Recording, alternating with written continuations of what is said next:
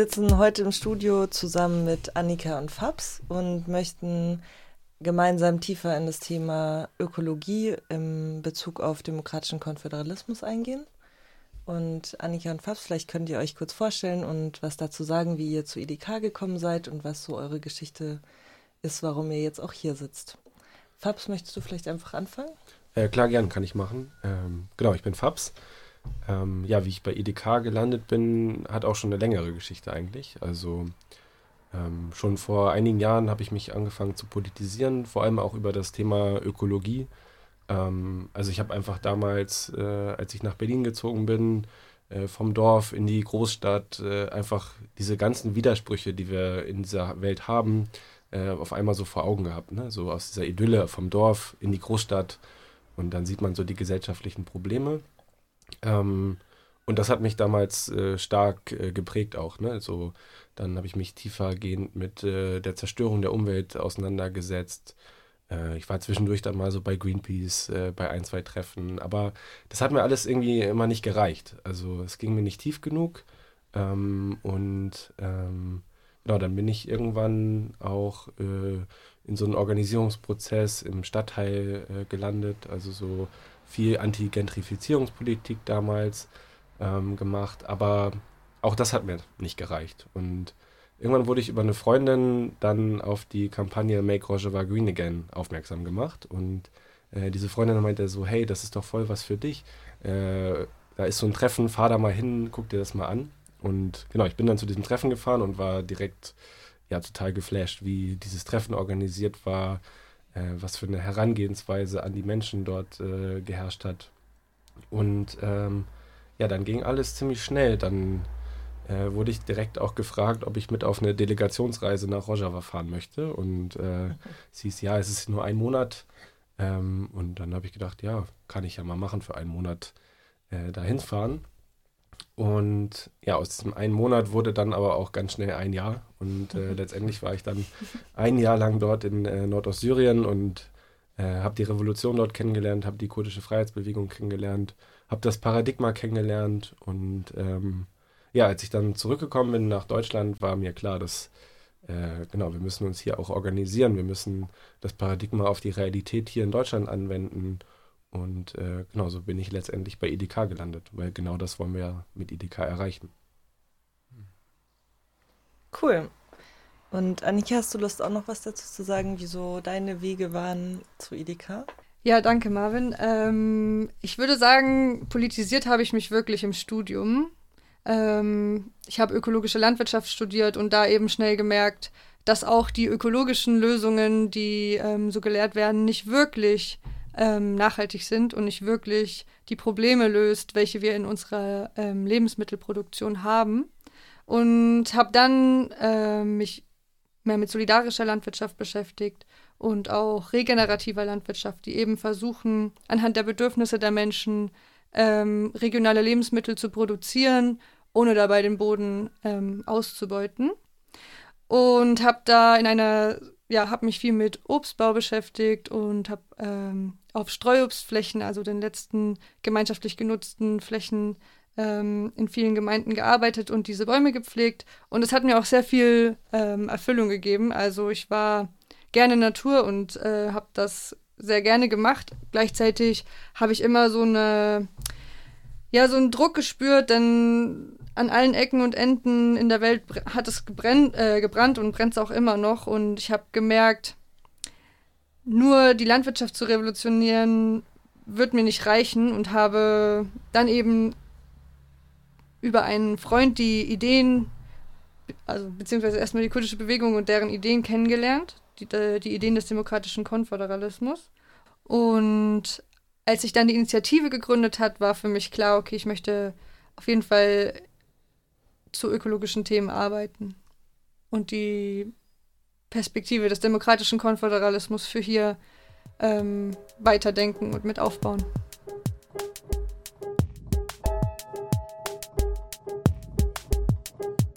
Diese Zahl von 32 Fußballfeldern, äh, die pro Minute an Regenwald abgeholzt werden, das muss man sich mal vor Augen führen. Das ist halt die Rettung des Klimas wird dann als Maßstab genommen.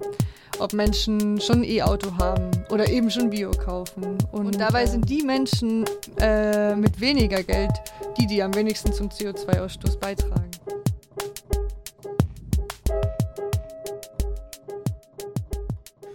Fabs, könntest du auf die politische Lage eingehen? Was, sind, äh, was ist die politische Lage in Bezug auf äh, die Ökologie? In welcher Situation befinden wir uns gerade?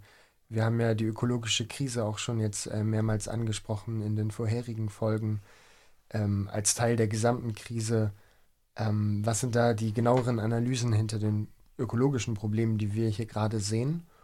Und was hilft uns dabei, das Problem vollständiger zu sehen und eben auch Lösungswege daraus abzuleiten?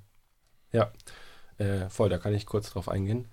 Ähm, letztendlich ist es ja so, dass wir in einer Zeit der globalen Krisen leben. Ähm, also es wird immer viel von der Klimakrise gesprochen. Wir machen das so eigentlich nicht. Wir benutzen eher den Begriff der ökologischen Krise, ähm, weil dieser Begriff viel umfassender ist. Denn es verändert sich ja nicht nur das Klima, ähm, sondern ganze Ökosysteme werden aus dem Gleichgewicht gerissen, sie werden angegriffen und auch nicht nur Ökosysteme, sondern letztendlich ja unsere komplette Lebensgrundlage wird angegriffen. Deswegen ist dieser Begriff ökologische Krise viel umfassender, als nur die Klimakrise zu thematisieren.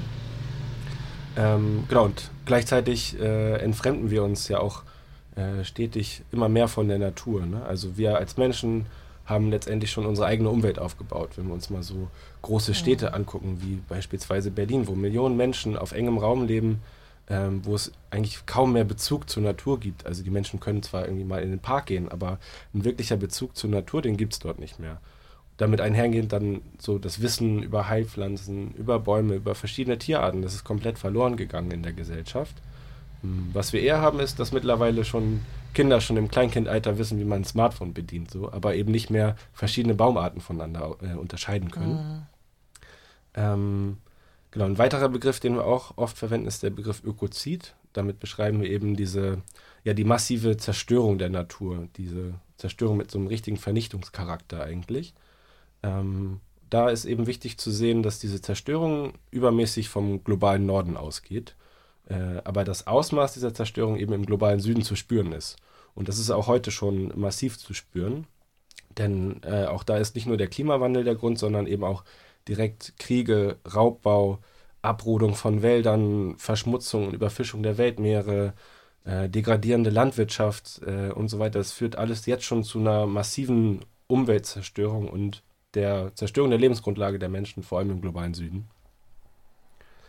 Also um vielleicht so ein paar Beispiele zu nennen, ne, um sich das mal so vor Augen führen zu können, weil es, ne, das ist oft auch schwer greifbar für uns hier. Ne? Wir, sehen, wir sehen das nicht direkt, wir sehen es vielleicht im Fernsehen oder so, aber wenn man sich mal diese Zahl von 32 Fußballfeldern, äh, die pro Minute an Regenwald abgeholzt werden, das muss man sich mal vor Augen führen. Das oh, ist halt äh, kaum greifbar so.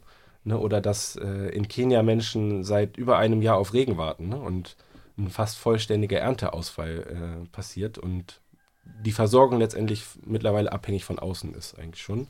Ne? Also, dass äh, auch neben ausgeschöpften Grundwasserreserven voraussichtlich 2050 bis zu 90 Prozent der globalen Landfläche degradiert sein wird. Das bedeutet eben, ja, dass es nicht mehr zur Lebensmittelproduktion zur Verfügung stehen wird, einfach. Und ja, das sind jetzt nur drei Beispiele für, ich glaube, man könnte noch Millionen Beispiele dafür anführen. Ähm, genau, aber eigentlich ist ja auch äh, mittlerweile das Bewusstsein in der Gesellschaft darüber gestiegen. Also die Menschheit ist sich bewusst, dass wir in einer Krise leben äh, und dass sich was verändern muss. Ähm, ich würde sagen, das sieht man auch so ein bisschen daran, dass jetzt mittlerweile die Grünen in der Regierung sitzen, auch wenn die Grünen letztendlich diese Probleme niemals lösen werden, eher im Gegenteil sogar. Ähm, denn letztendlich werden uns ja durch die Grünen leere Versprechungen gemacht, also wie zum Beispiel das Pariser Klimaabkommen oder so. Äh, aber tatsächlich umsetzen tun sie davon ziemlich wenig. Und auch jetzt ne, mit der Ukraine-Krise im Hintergrund sieht man ja, äh, wie auf einmal alle ökologischen Themen auch selbst von den Grünen wieder fallen gelassen werden. Ne? Also so Stichworte ist da jetzt so Fracking-Gas, äh, Flüssiggas-Terminals in der Nordsee und sowas. Ne?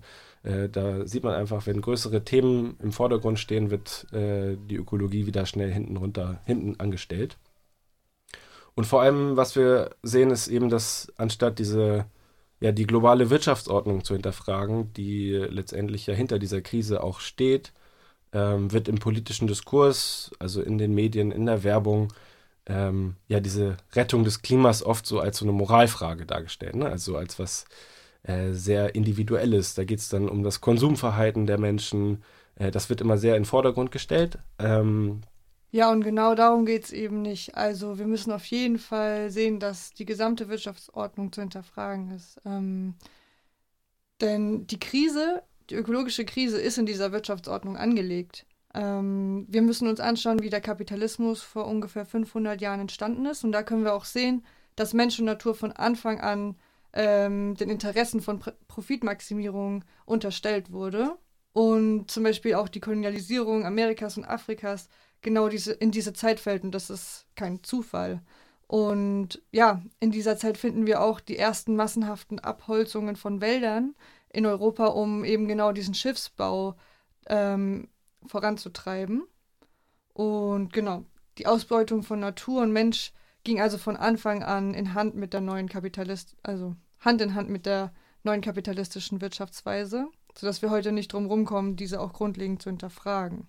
Ja, gleichzeitig bekommt eben dieser, ja, der Kapitalismus äh, durch diesen sogenannten Green New Deal, der gerade ausgehandelt wird, so einfach einen grünen Anstrich. Ne? Und ähm, das wird uns dann als die Lösung verkauft für die Krise, aber letztendlich ändern tut sich dadurch nichts. Also es wird sich nichts ändern, indem wir äh, alles auf Elektroautos umstellen oder alles mit Windkraftanlagen äh, mit Strom versorgen. Oder auch der Konsum von einfach Bioprodukten oder so. Das wird die Krise nicht lösen. Das wird uns aber so verkauft. Und ja, sozusagen die angebotenen Produkte des Systems dann annehmen, statt irgendwie selber genau. die Schritte zu tun. Ja, ja, genau. Also ist auch ein weiteres Problem dieser Ernährung, dass äh, nicht alle Menschen dieser Gesellschaft eben sich diesen Lebensstil leisten können. Es braucht gewisse finanzielle Möglichkeiten, um sich ausschließlich von Bioprodukten zu ernähren, ein E-Auto zu fahren und so weiter. Also im schlimmsten Fall führt diese Ernährung sogar noch zur Spaltung der Gesellschaft oder treibt diese voran, denn dann wird herablassend über diejenigen gesprochen, ähm, denen der Klimaschutz angeblich egal ist, weil sie halt immer noch nicht Bio kaufen. Ähm, und genau für die Rettung des Klimas wird dann als Maßstab genommen, ob Menschen schon E-Auto haben oder eben schon Bio kaufen. Und ähm, ja, wie gesagt, das kann sich halt nicht jede Person leisten. Und dabei sind die Menschen äh, mit weniger Geld die, die am wenigsten zum CO2-Ausstoß beitragen. Genau, das ist auch ein guter Punkt, weil im Endeffekt wird Ökologie auch mal was sehr, als was sehr Individuelles behandelt. Ne? Also nur auf sich selbst bezogen, also den eigenen ökologischen Fußabdruck so klein halten wie möglich, äh, eben die richtigen Produkte konsumieren etc. Ähm, und ich würde sagen, das Hauptproblem, warum sich nicht viel verändert, ist eben, dass ja auch dieser individuelle Blick so vorherrscht. Also dass die Menschen nicht mehr in der Lage sind, äh, gesamtgesellschaftlich zu gucken, sondern sie gucken eher nur auf sich selbst. Ähm, aber so wird es äh, einfach, das wird nicht die Lösung bringen sondern wir müssen eben wieder zu einer gesellschaftlichen Kraft werden. Wir müssen gesellschaftlich sein.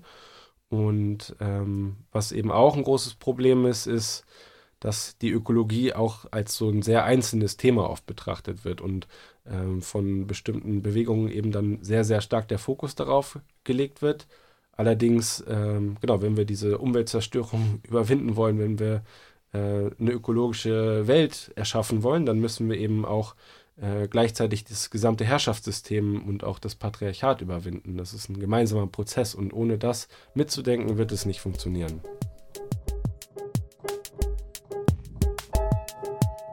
Hier wurde der ländliche Raum ausgeräumt, traditionelle dörfliche Strukturen zerstört und die Landwirtschaft industrialisiert. Also ähm, deswegen soll den Anschein haben, die ökologische Krise wird gelöst, aber tatsächlich schaffen sie nur eine neue Möglichkeit, auf einem weiteren Markt ähm, Mehrwert abzuschöpfen. Das heißt,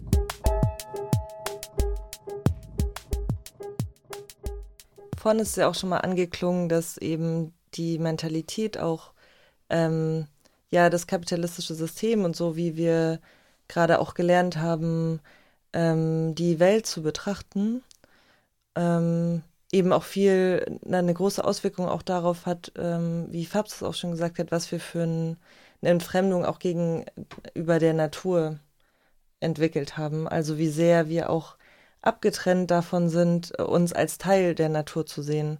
Also vor allem auch in den, ja, so den Zentren, in denen so, äh, ja so die westliche Moderne oder auch der Kapitalismus so sehr, sehr stark vorherrschend sind, ist dieses Bild ähm, von der Beziehung zur Natur und dass die Natur eigentlich unsere Lebensgrundlage ist, ähm, sehr weit äh, verloren gegangen.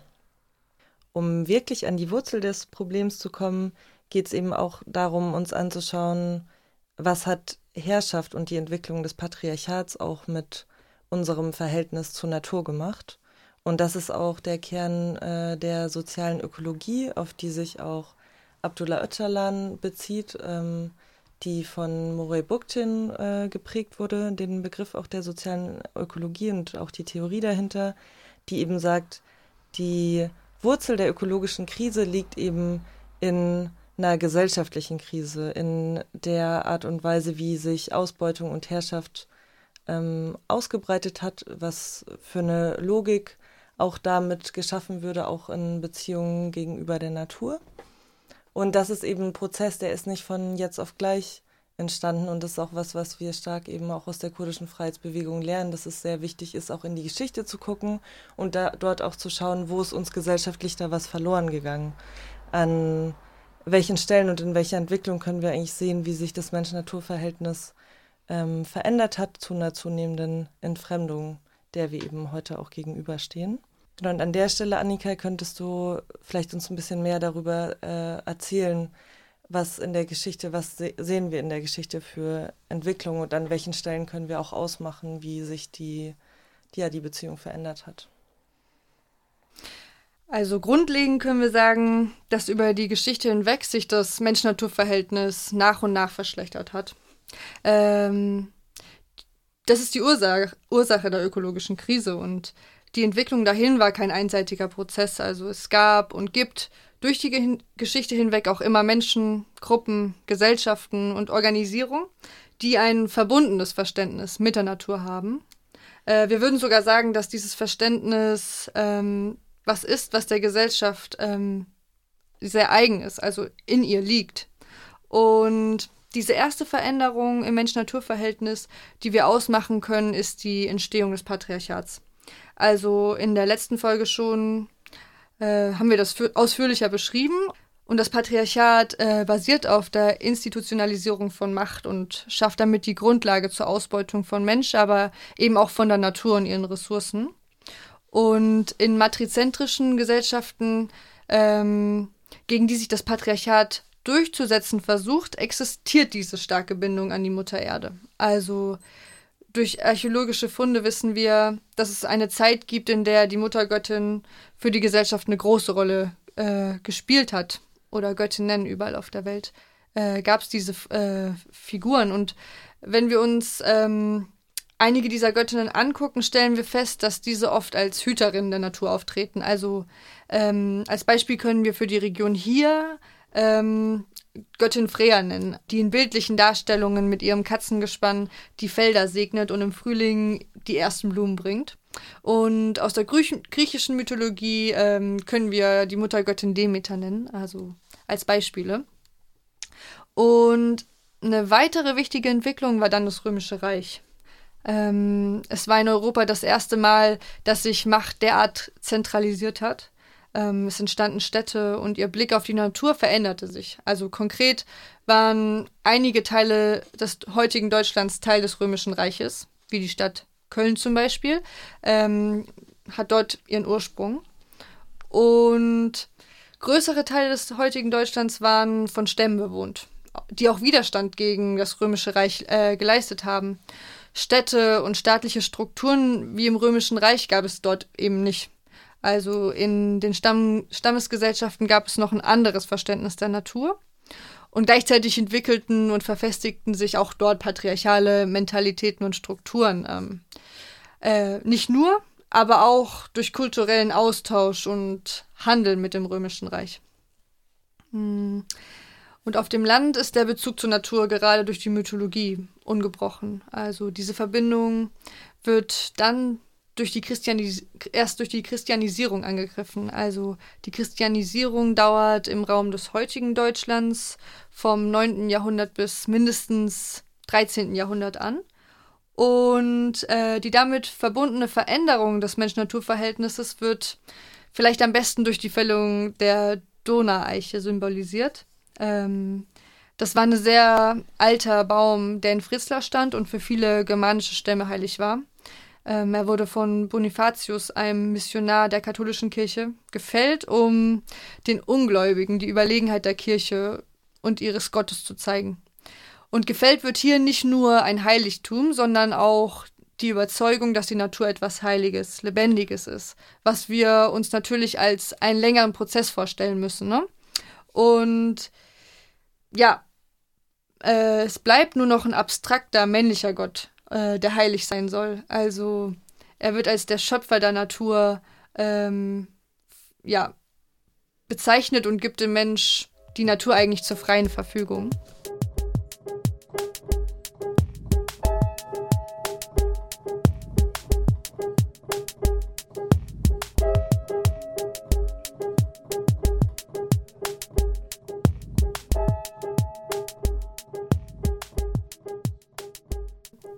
Doch auch wenn das Christentum sich langsam in dem heutigen deutschsprachigen Raum durchsetzte, hat sich eine Mehrzahl der bäuerlichen Gesellschaft die naturverbundenen Bräuche und Traditionen aus der, aus der alten Zeit bewahrt. Ähm, Im Volksmund werden sich zum Beispiel die Legenden von Frau Holle erzählt, in der wir die Kontinuität der Muttergöttin sehen. Also es gibt äh, über sie auch heute noch viele Geschichten in ganz Deutschland und sie belohnt die Menschen, die der Natur Gutes tun und bestraft aber auch jene, die ihr Schaden zufügen. Und sie ist auch ein Ausdruck eines anderen Mensch-Natur-Verhältnisses, das es gegeben hat. Ähm und als dann, also zu Beginn der frühen Neuzeit, das Land und die Gesellschaft von den Herrschenden immer extremer einer Profitlogik unterzogen wurden, also es immer stärker ausgebeutet wurde, äh, kam es zu großen Bauernaufständen.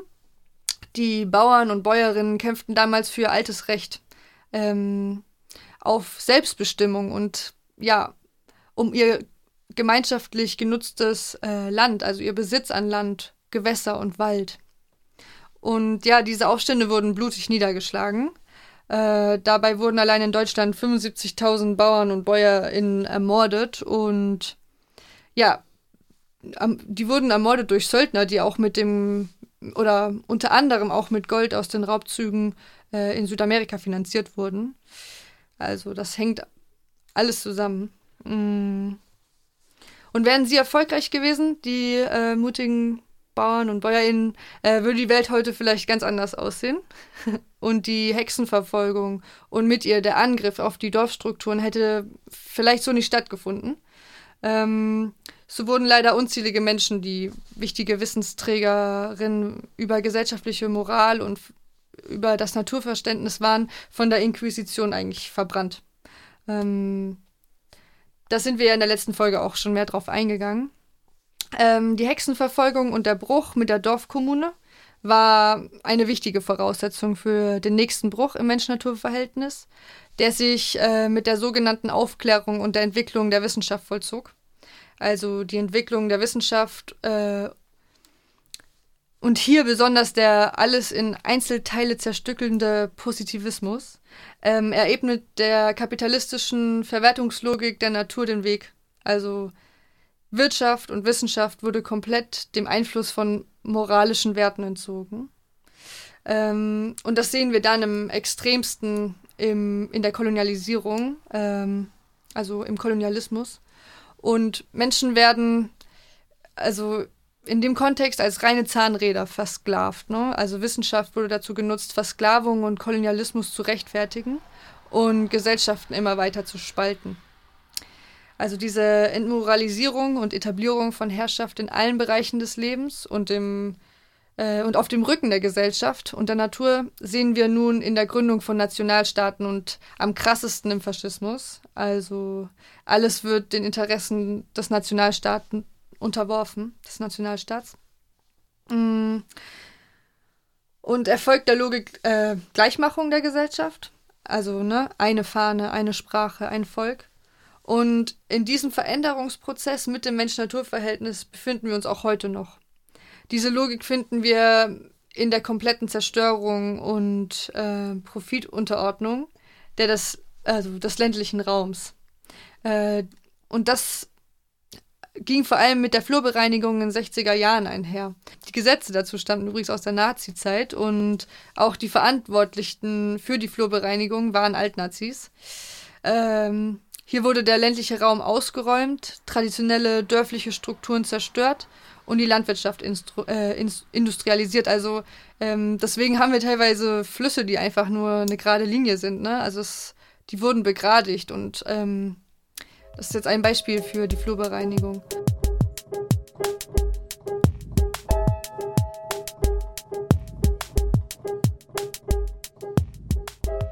Die Kapitalisierung des Landes war ja eigentlich ein Frontalangriff auf die bäuerliche Lebensart und ähm, die, die Dorfkommune. Und so wurde die in Deutschland auf jeden Fall stark geschwächt. Die Unterordnung der Natur äh, unter die Profitlogik von Staaten und Großkonzernen ähm, unterdrückt die ganze Welt. Also die kapitalistische Moderne stößt momentan an ihre Grenzen. Also sie kann an manchen Stellen kaum mehr weiter ausbeuten die Natur rebelliert und die Tendenz zur Wirtschaftskrise verstärkt sich. Ähm, die Nationalstaaten können den Rahmen, den sie für die Kapit kapitalistische Pro Produktion schaffen und halten müssen, ja, kaum noch gewährleisten. Und es werden deshalb komplett neue Märkte geschaffen. Also äh, auch absurde Märkte, zum Teil sehr abstrakt, wie beispielsweise der Emissionshandel. äh, sollen, also soll den Anschein haben, die ökologische Krise wird angegangen, äh, wird gelöst, aber tatsächlich schaffen sie nur eine neue Möglichkeit, auf einem weiteren Markt ähm, Mehrwert abzuschöpfen, das heißt, ja, Profit zu generieren. Und äh, auch die Jugend hier in Europa äh, steht mit dem Rücken zur Wand, ähm, weil klar wird, dass es mit diesem kapitalistischen System keine Zukunft selbst für sie geben wird. Und äh, ich würde sagen, das ist auch vielen jungen Menschen schon bewusst und Sie wissen auch, dass es ähm, schon für viele heute keine Gegenwart gibt.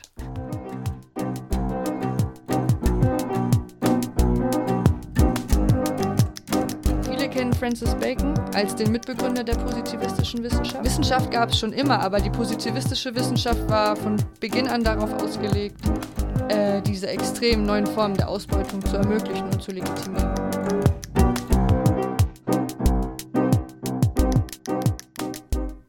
Vielleicht kannst du an dieser Stelle noch ein bisschen mehr darauf eingehen, was die Rolle der Wissenschaft dann für die Industrialisierung auch war.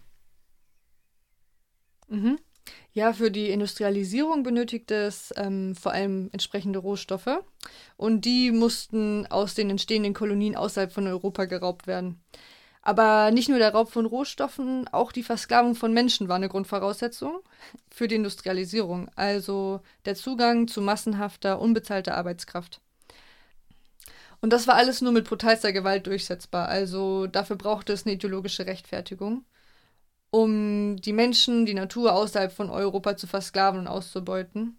Und diese äh, Rechtfertigung lieferte die positivistische Wissenschaft, also das, was wir heute als die moderne Wissenschaft kennen. Konkret meinen wir damit den Rassismus, der mithilfe der modernen Wissenschaft erst so umfassend wissenschaftlich verankert wurde, indem scheinbare biologische Unterschiede zwischen den Menschen gesucht wurde, um somit die Versklavung zu legitimieren.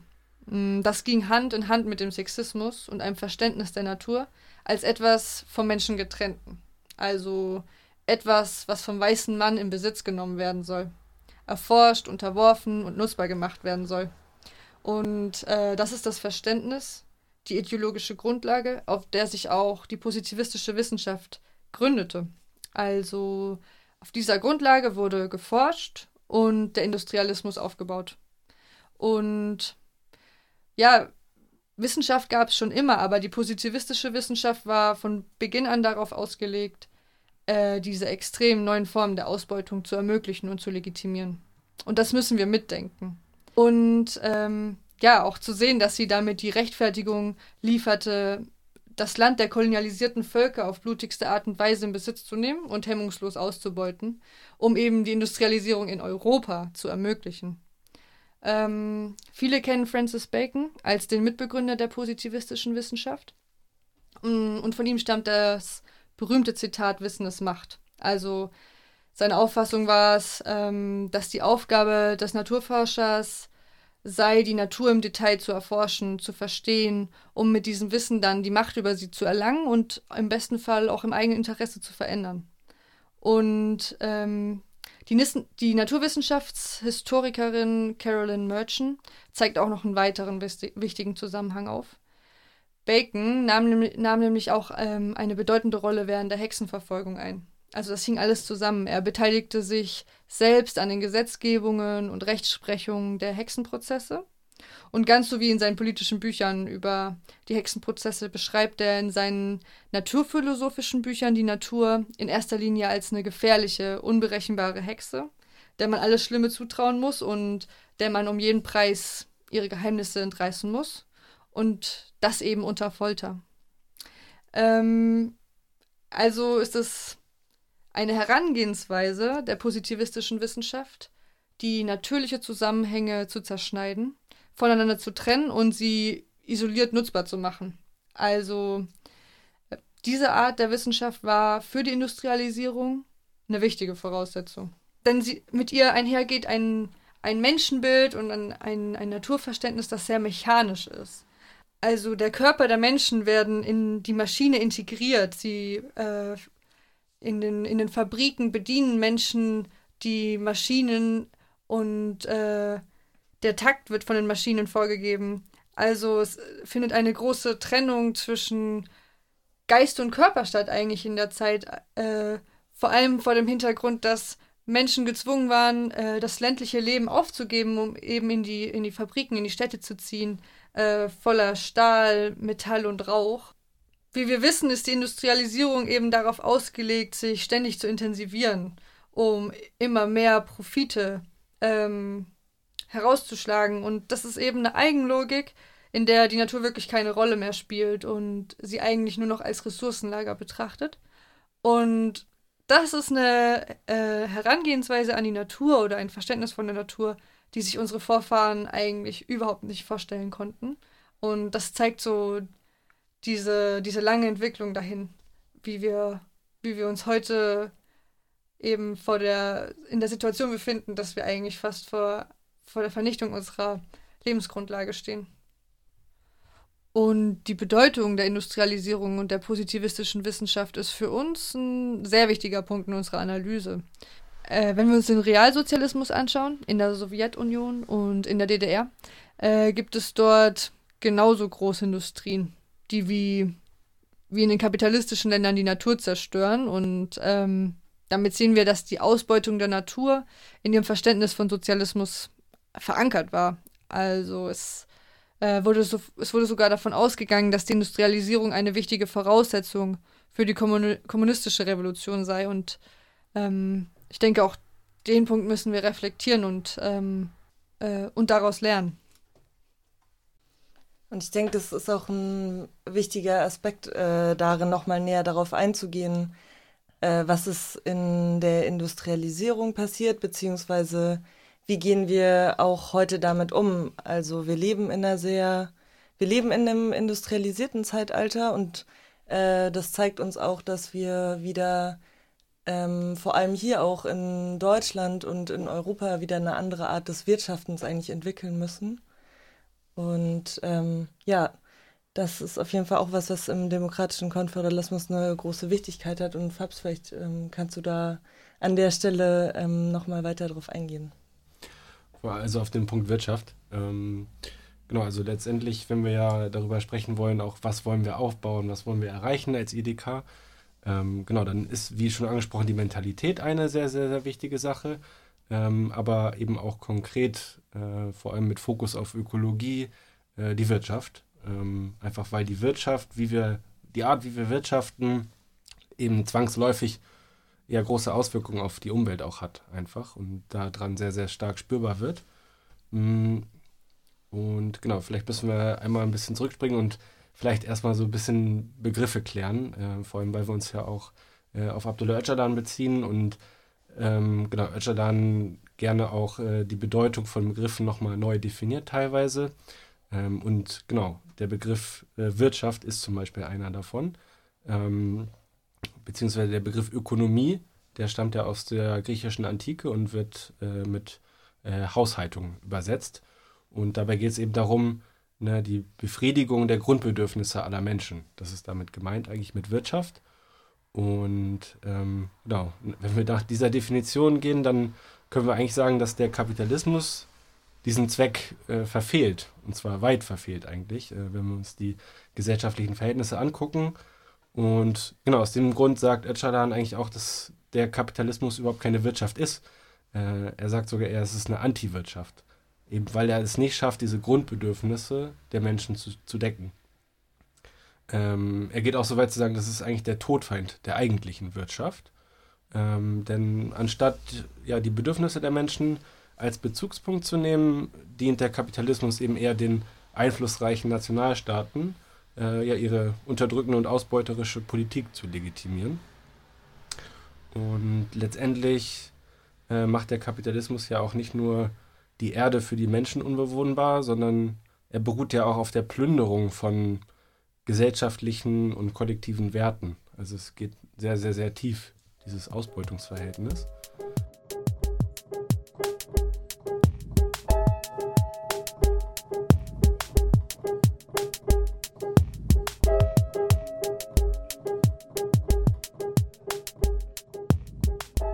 Ja, ich würde an dieser Stelle gerne noch ein paar Punkte ergänzen. Also äh, insbesondere in Deutschland schafft es der Kapitalismus genau diese Tatsache zu verschleiern. Also es wird vermittelt, dass äh, jeder und jede im Kapitalismus es schaffen kann, äh, wenn sich nur genug angestrengt wird. Also es wird gesagt, und den Spruch kennen wir alle, jeder sei seines eigenen Glückes Schmied. Und genau das lenkt davon ab, dass es eben im Kapitalismus ähm, oder dass nicht jeder und jede die gleichen Chancen hat. Also wenn wir uns angucken, wie Eigentum verteilt ist oder wer von Krisen und Kriegen profitiert, dann sehen wir, dass es Großunternehmen und Investoren sind die immer reicher werden und äh, das eben genau darauf basiert, den Menschen und der Gesellschaft alles zu rauben. Nicht nur konkret ihre Arbeitskraft, sondern ähm, ja, der Kapitalismus sich mittlerweile so weiterentwickelt hat, alles Mögliche auszubeuten. Ja, besonders deutlich sehen wir dieses Verhältnis in den kolonialistischen Verhältnissen, die bis heute weiter bestehen. Also der Lebensstandard in Deutschland ähm, der dann sogar als grüner und fortschrittlicher Lebensstil vermarktet wird, basiert darauf, dass in anderen Teilen der Welt großflächig die Natur zerstört und äh, zerstört wird und ja, die Menschen ausgebeutet werden. Und ja, das System der kapitalistischen Moderne funktioniert so, dass es äh, eben diese Ausbeutung von großen Teilen der Welt für, dass es eben braucht, aber halt für wenige Machtzentren ähm, und das Leid und die Gewalt, die daraus entsteht, wird dann von der Gesellschaft hier ferngehalten. Also, und wir müssen schon auch sagen, oft sind es die gleichen Unternehmen, die hier grün, ökologisch, sozial wohltätig erscheinen, aber für Naturzerstörung und Ausbeutung an anderen Orten verantwortlich sind. Also zahlreiche deutsche Großunternehmen könnten wir als Beispiele anführen. Aber konkret die Deutsche Bahn, also die ihre Werbung grün anstreicht, ähm, hier in den Zügen, aber äh, durch ihre Großprojekte den Regenwald in der Region Chiapas in Mexiko ähm, zerstört.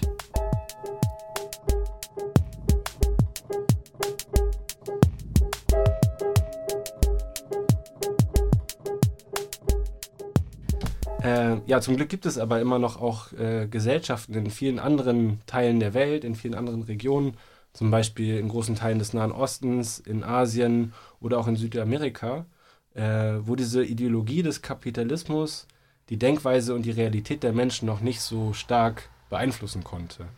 Ähm, wenn wir uns zum Beispiel die Revolution in Nordostsyrien anschauen oder auch Chiapas in Mexiko, äh, diese Regionen zeigen uns eben, dass auch ein anderes Leben und eine andere Form des Wirtschaften möglich ist. Ne? Und äh, das gibt uns ja auch äh, hier einfach viel Hoffnung äh, und Perspektive. Mm, und eben auch einen Grund zum Kämpfen. Ähm, ja, und bei der Formulierung einer alternativen Wirtschaft äh, bezieht sich Öcalan sehr stark auch auf Bookchin. Bookchin haben wir vorhin ja schon genannt, also auch der Ideengeber der sozialen Ökologie. Ähm, genau, er beschreibt eigentlich die kommunale Wirtschaft als äh, das Eigentum der Kommunen. Ähm, zu Kommunen wurde ja in einer, in einer anderen Folge schon viel erzählt, deswegen würde ich da nicht so stark drauf eingehen. Ähm, und letztendlich der Aufbau einer alternativen Wirtschaft besteht darin, dass die Menschen ihre Produktionsmittel eben wieder selbst in die Hand nehmen und selber entscheiden können, was ihre Bedürfnisse überhaupt sind und äh, was sie dafür produzieren müssen. Hm, hier hört die Wirtschaft letztendlich auch dann auf, ein Bereich zu sein, in dem eben auf Profite spekuliert wird. Ne? Also es wird geklärt, wie und mit welchen Methoden diese Grundbedürfnisse am, effektiv, am effektivsten befriedigt werden können, ohne dabei dann eben zur Aufspaltung in Klassen oder berufliche Identitäten oder andere Interessengemeinschaften oder sowas zu führen. Und vor allem ohne dabei ja, ganze Ökosysteme anzugreifen und zu zerstören. Ähm, ja, hier müssen wir uns auch nochmal vor Augen führen, wie sich dann eigentlich Industrie und Industrialismus voneinander unterscheiden. Denn äh, der Industrialismus, also welcher der kapitalistischen Moderne zum Aufschwung verholfen hat und äh, zu massiver Umweltzerstörung geführt hat, äh, das wird oft mit Industrie gleichgesetzt. So. Und Öcalan hat diesen Begriff Industrie und Industrialismus auch nochmal äh, definiert. Und zum Beispiel ist die Definition von Industrie, ähm, ja, dass äh, es Industrie eigentlich schon durch die Geschichte schon immer gegeben hat. Ähm, also auch das, ja, das erste Behauen eines Steins, das war schon Industrie, ähm, weil einfach Industrie als Definition die Produktion von etwas mit Werkzeugen ist. Ähm, also auch jedes Handwerk ist eine Industrie. Und so kann man auch zum Beispiel von ja, der Entdeckung der Landwirtschaft äh, auch von einer industriellen Revolution eigentlich sprechen, im Sinne dieser Definition. Und das ist erstmal noch nichts Negatives. Also äh, das wird immer, wie gesagt, oft gleichgesetzt mit Industrialismus, aber der Industrialismus, ähm, das ist eben die Industrie als Profitquelle. Und das ist eben der große Unterschied. Also da steckt ein ideologischer Charakter hinter, hinter diesem Begriff Industrialismus. Ähm, und mit diesem Begriff geht eben auch die Trennung von Mensch und der Natur und der Umwelt einher, ähm, was sich vor allem in Städten auch zuspitzt. Oder wenn man sich die Geschichte eben anguckt der industriellen Revolution, sieht man ja, äh, was dort in den Städten passiert ist. Mm. Und genau, unter diesem Begriff Industrialismus kann man auch sagen, dass letztendlich die Menschen äh, mit ihrer Umwelt in einer ökologischen Hinsicht dem Industrialismus geopfert werden. Ähm, genau, und allgemein habe ich ja vorhin schon ein paar Mal gesagt, ist die Annäherung von Öcalan eben, diese Begriffe neu zu prägen und ähm, genau, eigentlich sie auch von ihrer kapitalistischen Denklogik zu befreien. Deswegen benutzt er eben den Begriff Industrie und nicht Industrialismus. Ähm, und es ist eben auch wichtig, diese Begriffe klar voneinander zu trennen. Mm, und vor allem, wenn wir uns nämlich dann angucken, was wollen wir denn aufbauen? Also Industrie äh, spielt ja auch für uns äh, in der demokratischen Moderne eine große Rolle und äh, die kurdische Bewegung benutzt ja den Begriff die ökologische Industrie. Ähm, genau, weil die ökologische Industrie, die erfordert dann eben eine sehr bewusste Nutzung der Wissenschaft und der Technologie innerhalb dieser Industrie. Ähm, genau, es ist wichtig, da wieder zurück zu einem guten Mensch-Natur-Verhältnis zu kommen. Ähm, ja, wo wir uns wieder als ein fester Teil der Natur verstehen und äh, diese auch beschützen.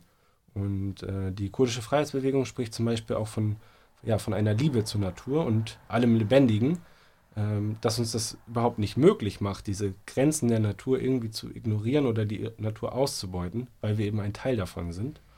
Und äh, Genau, Ökologie ist eben halt eine Haltung zum Leben. Und das ist auf jeden Fall auch ein Begriff, der so äh, sehr, sehr stark ist, auch in der kurdischen Freiheitsbewegung, eben, dass Ökologie eine Haltung zum Leben ist, was auch bedeutet, dass es eine Ganzheitlichkeit hat, auch in unserem Denken, in unserem Handeln und in unserem Fühlen. Und da gibt es eben auch, wie Annika von schon auch in der Geschichte gezeigt hat, eine starke Abtrennung von diesem früheren engen Verhältnis und diesem nicht getrennt sein von Körper und Natur, von Mensch und Natur. Und ja, vielleicht möchtest du da noch mal kurz einhaken. Mhm.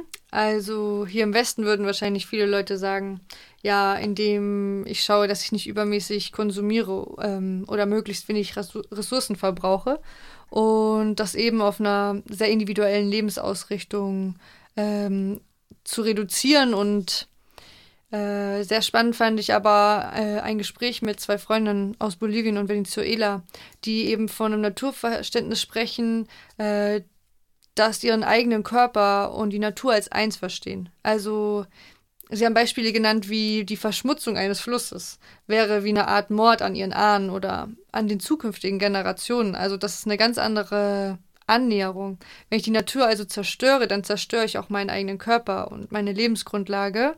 Und ja, ich denke, äh, das ist ein Mensch-Natur-Verständnis, das es noch in vielen Regionen dieser Welt äh, gibt. Und wenn wir in unsere Geschichte auch gucken, hier existiert hat. Und ja, wir denken, darin liegt sehr, sehr viel Lö Lösungskraft. Also wenn wir diesen Bezug zur Natur spüren und uns nicht äh, außerhalb von ihr verstehen, dann äh, wird es uns möglich sein, innerhalb ihrer Grenzen zu wirtschaften. Und es wird uns eben nicht möglich sein, diese zu missachten. Und dieses Verständnis muss also die Grundlage sein, wenn wir ein Gesellschaftssystem wie den demokratischen Konföderalismus aufbauen wollen. Und eben genau diese Beziehung auch zur Natur und diesem Verständnis, dass die Natur unsere Lebensgrundlage ist, das ist eben auch das Fundament, auf der die kommunale Wirtschaft aufbaut, über die wir gerade auch schon gesprochen haben, eben mit der ökologischen Industrie ähm, und eben den genau ganz praktischen Orten, wo auch diese Wirtschaft quasi umgesetzt und gelebt wird, die Kooperativen.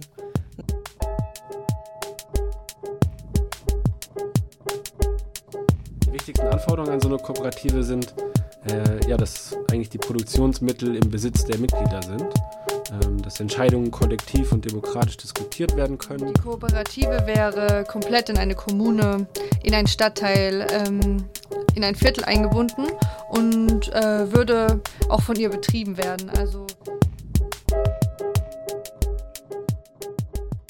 Fabs, vielleicht kannst du an der Stelle noch mal ein bisschen darüber sprechen, was Kooperativen sind. Genau, also ja, wie der Name eigentlich auch schon sagt, ne, geht es da um Kooperation, um äh, Zusammenarbeit. Also Menschen kooperieren miteinander, anstatt gegeneinander zu konkurrieren. Ähm, das ist so fundamental, wenn es um Kooperativen geht. Und ein Beispiel, was wir auch oft nennen, äh, sind zum Beispiel die solidarischen Landwirtschaften, also die es hier auch gibt, die ja einen sehr solidarischen und regionalen Ansatz der Selbstversorgung haben und welcher sich mittlerweile auch schon auf andere Wirtschaftsbereiche übertragen wird. Und es reicht äh, aber eigentlich auch nicht eben nur so, ja, so kleine Inselprojekte aufzubauen, indem sich dann die Kollektivmitglieder ja letztendlich selbst ausbeuten. Ähm, das Entscheidende ist eben, dass so eine Kooperative ja Teil einer ganzheitlichen revolutionären Bewegung äh, sich versteht, äh, ja, welche nach gemeinsamen freiheitlichen Werten und Prinzipien ausgerichtet sind. Äh, die wichtigsten Anforderungen an so eine Kooperative sind, äh, ja, dass eigentlich die Produktionsmittel im Besitz der Mitglieder sind, ähm, dass Entscheidungen kollektiv und demokratisch diskutiert werden können und äh, auch demokratisch entschieden wird und dass das Ganze eben auch einen politischen Anspruch hat, also dass es um neue Formen der Produktion geht, um zwischenmenschliche Beziehungen und der Gemeinschaft, äh, die da drin entwickelt wird und äh, ja, dies uns dann ermöglicht, äh, ja, ökologisch und hierarchiefrei zu kooperieren. Ähm, ganz kurz zur Erklärung, also das Prinzip der solidarischen Landwirtschaft, ähm, wie es funktioniert. Also es funktioniert so, dass ein Landwirt oder eine Landwirtin regional für eine bestimmte Anzahl an Menschen Lebensmittel produziert und genau das funktioniert ohne Zwischenhändlerin, welche normalerweise in den Supermärkten die Preise festlegen würde. Ähm, und zusammen mit den Mitgliedern wird dann auch äh, in der solidarischen Landwirtschaft entschieden, was und wie viel produziert wird. Also durch einen festen Mitgliedsbeitrag versichern alle Mitglieder der Landwirtin finanzielle Sicherheit in schlechten Jahren, also wo die Ernte auch äh, schlecht ausfällt. Aber die Mitglieder wiederum bekommen Nahrungsmittelsicherheit ähm, unabhängig von globalen Lieferketten, also ein direkter, eine direkte Zusammenarbeit. Ähm, in der demokratischen Moderne wäre diese Verbindung zwischen Produzierenden und äh, Menschen, die mit dem Essen oder anderen Produkten versorgt werden, noch viel direkter. Denn die Kooperative wäre komplett in eine Kommune, in einen Stadtteil, ähm, in ein Viertel eingebunden und äh, würde auch von ihr betrieben werden. Also Wichtig ist vor allem, dass sie nicht dem Profit Einzelner dient, sondern der lokalen Bevölkerung. Ihr wichtigster Zweck ist also die Versorgung der Menschen und im Fall von Landwirtschaftskooperativen eben der Erhalt des Bodens und der Artenvielfalt. Also generell die, Ver die Verantwortung mitzudenken, das Leben äh, nachhaltig zu gestalten. Und ja. Und hier auch wieder äh, nur zur Erinnerung unser Verständnis von Kommune eben äh, jetzt kein Hausprojekt, in dem einfach viele Menschen drin leben und sich als Kommune verstehen, sondern Kommune in diesem Sinne von einem Straßenzug, einem Viertel, was sich äh, gemeinsam organisiert. Und natürlich gibt es auch schon Kooperativen heute und würde auch an der Stelle sagen, dass es super wichtig ist, diese Erfahrung, die sie gerade sammeln und die Arbeit, die sie leisten. Aber dass sie natürlich schon das Problem haben, äh, momentan äh, mehr oder weniger als alleinstehender Kollektivbetrieb dazustehen und sich im, ja, die sich eigentlich tagtäglich im kapitalistischen System behaupten müssen und das oft letzten Endes, letzten Endes zur Selbstausbeutung führt.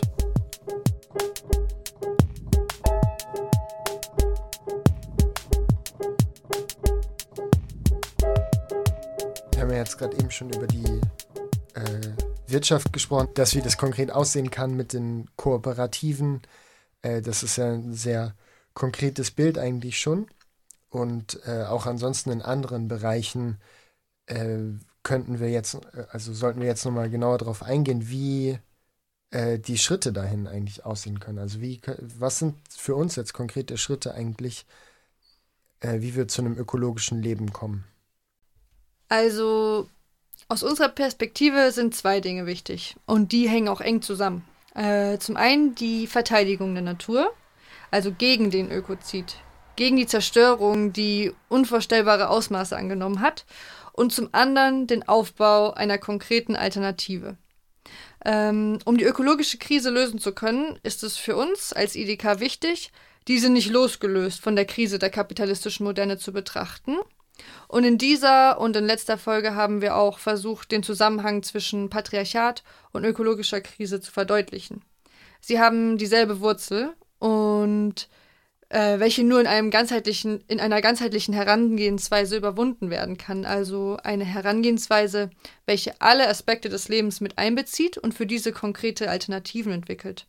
Also da, äh, dazu gibt es in der Geschichte und in der Gegenwart der Gesellschaft hier und an vielen anderen Orten der Welt Beispiele, von denen wir lernen können. Ähm, aber auch hier äh, gibt es bereits eine Vielzahl an Initiativen, Organisationen und Projekten, die sich ernsthaft mit der ökologischen Frage auseinandersetzen und an Lösungen arbeiten. Seien es junge Menschen, die sich bei Friday for Future, Ende Gelände oder der letzten Generation engagieren und sehr klare Zeichen setzen – oder der Widerstand von Bürgerinitiativen gegen Bauprojekte, äh, die immer wieder auftauchen und ähm, die klare Kante gegen die fortlaufende Zerstörung zeigen. Oder äh, Bäuerinnen und äh, Bauern, die sich mit nachhaltigen Ansätzen der Landwirtschaft auseinandersetzen. Also äh, Landwirtschaft, die wirklich der Interesse der Gesellschaft dient und ähm, Ansätze entwickeln wie die regenerative äh, Landwirtschaft, wo das Pflanzen von Bäumen auf Äckern oder der Anbau in Polykultur wieder, ähm, ja, äh, wieder verwendet wird oder wieder diskutiert wird und ausprobiert wird. Und aber auch ganz wichtig zu erwähnen, ne, die ähm, Arbeitsgemeinschaft bäuerlicher Landwirtschaft, also die ABL, die äh, sich schon also seit Jahren gegen die Agrarindustrie stellt. Mm.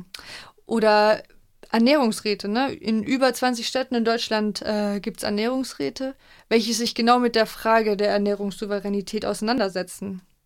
Und in Dörfern äh, leben die Menschen meist enger mit dem Land verbunden und, und auch, dort gibt es schon viele kommunale Projekte, die äh, auch schon viel ausprobieren.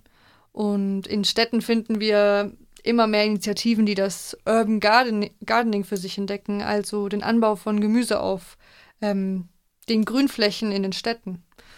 Und das sind ein paar Beispiele und es gibt noch viele mehr. Aber daran können wir schon sehen, wie vielfältig die gesellschaftlichen Bestrebungen sind. Und genau in dieser Vielfalt sehen wir eben das Potenzial. Also wenn wir es schaffen, diese zusammenzubringen und eine gemeinsame Kraft zu entwickeln. Und der demokratische Konföderalismus könnte ein Modell sein, wie sich dieses Potenzial klarer gemeinsamer organisieren kann. Äh, wichtig ist, und für uns als IDK ist das die, eine Grundlage, ähm, eine internationalistische Perspektive zu entwickeln. Das heißt konkret die Solidarität und die Verbindung mit Bewegungen weltweit. Also klar, ne, die kapitalistische Moderne organisiert sich global. Die Naturzerstörung ist ein globales Problem und deswegen muss auch unsere Antwort als Gesellschaften eine globale sein. Und äh, von der kurdischen Freiheitsbewegung gibt es dazu den Vorschlag des demokratischen Weltkonföderalismus. Und ja, neben der internationalistischen Perspektive ist es für uns, ähm, ist für uns die lokale Organisierung, also an den Orten, wo wir leben, zentral. Also wir haben versucht zu erklären, wie der Nationalstaat und der Kapitalismus keine Lösung der ökologischen Krise bringen wird, weswegen umso wichtiger, äh, umso wichtiger ist, dass wir als Gesellschaften uns selber in die Lage versetzen, diese zu lösen und ja, das im ersten Schritt eben auch bedeutet, uns das zuzutrauen. Und im Jahr 2025 äh, jähren sich zum 500. Mal die äh, Bauernaufstände von 1525 in Europa. Und damals hat die Gesellschaft eben die Machtfrage darüber gestellt, wem das Land, die Wälder, die Weiden gehören und wer entscheidet. Äh, sie haben für Selbstbestimmung und ihr altes Recht gekämpft. Ähm, und wir finden dieses Jubiläum als einen sehr guten Anlass, um erneut in die Diskussion darüber zu kommen, wie wir leben wollen und die Probleme, die sich in den letzten 500 Jahren verschärft haben, selber lösen können. Ähm, also für uns liegt es sehr nahe, äh, diese Frage danach, wem das Land gehört und wer entscheidet, heute wieder